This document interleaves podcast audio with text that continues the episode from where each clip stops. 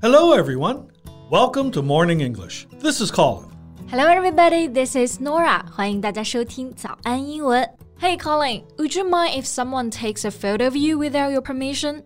如果没有人经过你的允许就拍你的照片，你会介意吗？Uh, well, it really depends. If I'm walking on the street, that's okay.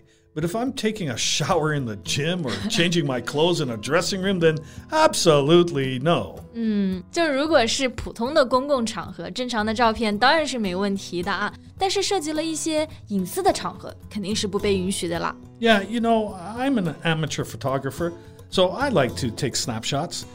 Remember last time I uh, I snapped a shot of you guys packed together, falling asleep on the sofa in the office? yeah, I love that photo. Snapshot，那这个词呢，就是 snap 快速拍照和 shot 照片的合成词。那合起来，它们可以做动词，就是表抓拍。You can also separate the word into a phrase like uh, snap a shot. Like I snapped a great shot. 对，也可以把这个词拆开，变成一个词组，snap a shot。那 Colin 平时呢，就是一名 amateur photographer，业余的摄影爱好者。 就喜欢给我们抓拍一些照片啊。上一次我们有几个老师困了，一起在沙发上躺着睡着的那张抓拍就非常有意思。Right. It's uh, interesting to capture moments of life. 嗯，不过和抓拍完全相反，如果是在厕所或者是洗漱间偷拍，就很可怕啦。Oh yeah, sneaking a photo in the bathroom, that's a different story. It's illegal and unethical. 嗯，说到偷拍啊，我们通常就会用到一个词 sneak，本意就是偷偷摸摸、鬼鬼祟祟。很多这种偷拍行为都是违法且不道德的。Exactly. Sneaking is to do something secretly, often without permission. So the phrase always has a negative connotation. 我最近呢就看到一条新闻，有人举报在外网发现了公开出售偷拍女性的照片和视频，而且部分被拍摄的地点是中国多所高校。The news really made me frightened and angry at the same time. That's horrendous. This behavior is absolutely unacceptable. 对对对，horrendous 意思就是 extremely shocking and terrible，令人惊骇的。 当我们毫不设防地走入洗手间的时候，却不知道有人已经为偷拍架好了摄像头，对准了我们。这对女孩子来说真的很可怕。For sure, because you never know if there's a spy cam lens hidden inside a public bathroom. It sends shivers down every girl's spine. 没错，spy cam 就是指的偷拍的相机。It sends shivers down one's spine. 翻译过来就是让人的背脊发凉，感到害怕。 像这类的新闻呢，其实已经不是第一次发生了。这几年在各大媒体上的报道看到的都很多。Yeah. In fact, spy cams are a massive problem, and not only in China, but everywhere else. 嗯，所以呢，今天我们也和大家来讨论一下这个严肃的话题。All right，首先在说到偷拍照的时候啊，我发现网上还有一种翻译，就是 a candid photo。 does it mean the same as to sneak a photo? Oh, no, no, no, no. They're not the same.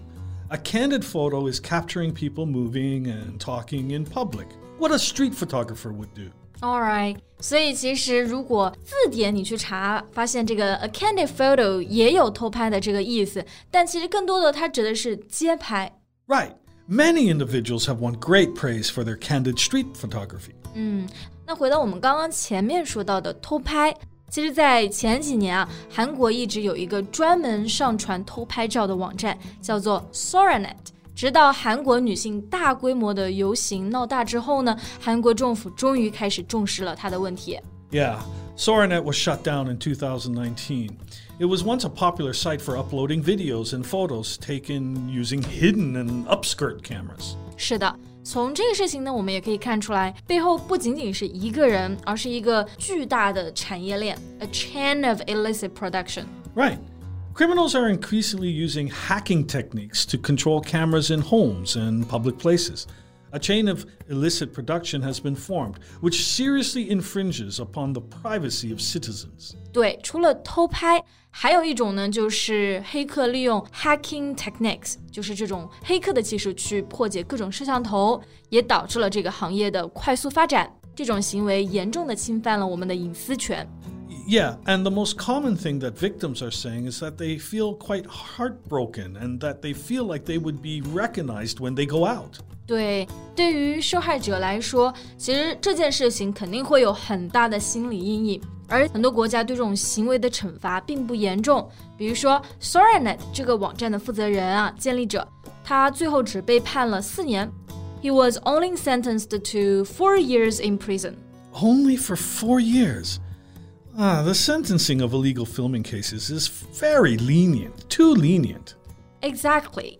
Lenient 意思就是宽松的，not as strict as expected when punishing somebody。对于众多女性的伤害来说，这个惩罚真的是太轻了。Well, maybe that's also one reason why there are so many cases of this. They don't take it seriously because they are not afraid of the law or of punishment. I think so. 因为这个惩罚相对来说很轻啊，有的人可能就是真的还是会知法犯法。So it may be necessary to have harsher punishments or penalties. Right. But on the other hand, local authorities can increase patrols of toilets and changing rooms to search for spy cameras. Patrol 意思就是巡逻、巡查，这个可能也会很大程度的提高安全性啊。 Yeah, and on the other hand, the selling of spy cameras should also be restricted. 对，像这种针孔相机的售卖，我发现其实在外网上搜索起来还是很简单就可以买到的。如果有人想犯罪，真的就很简单。不过呢，有一个好消息啊，就是我们国家有关部门已经宣布了，对针对网上的这种针孔摄像头这类黑产，已经进行了集中治理。Yeah. Chinese authorities have announced that social media and e commerce platforms will be held accountable if they fail to purge spy camera tutorials and hidden camera equipment. 对，purge 意思就是清理的含义。那么刚刚这句话的意思呢，就是说，如果社交媒体和电子商务平台没有清理这些 spy cameras 的教程，他们将会被追究责任。那在这里， 纠责我们英文中呢用到的表达就是 be held accountable. Right. Being accountable is to be responsible for your decisions or actions.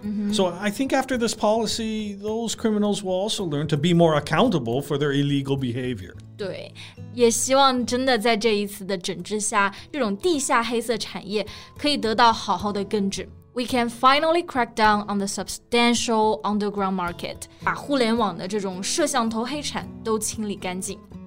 好了，那么今天的节目呢就到这里结束了。Thanks for joining us, everyone. This is Colin. This is Norah. See you next time. Bye. Bye. This podcast is from Morning English.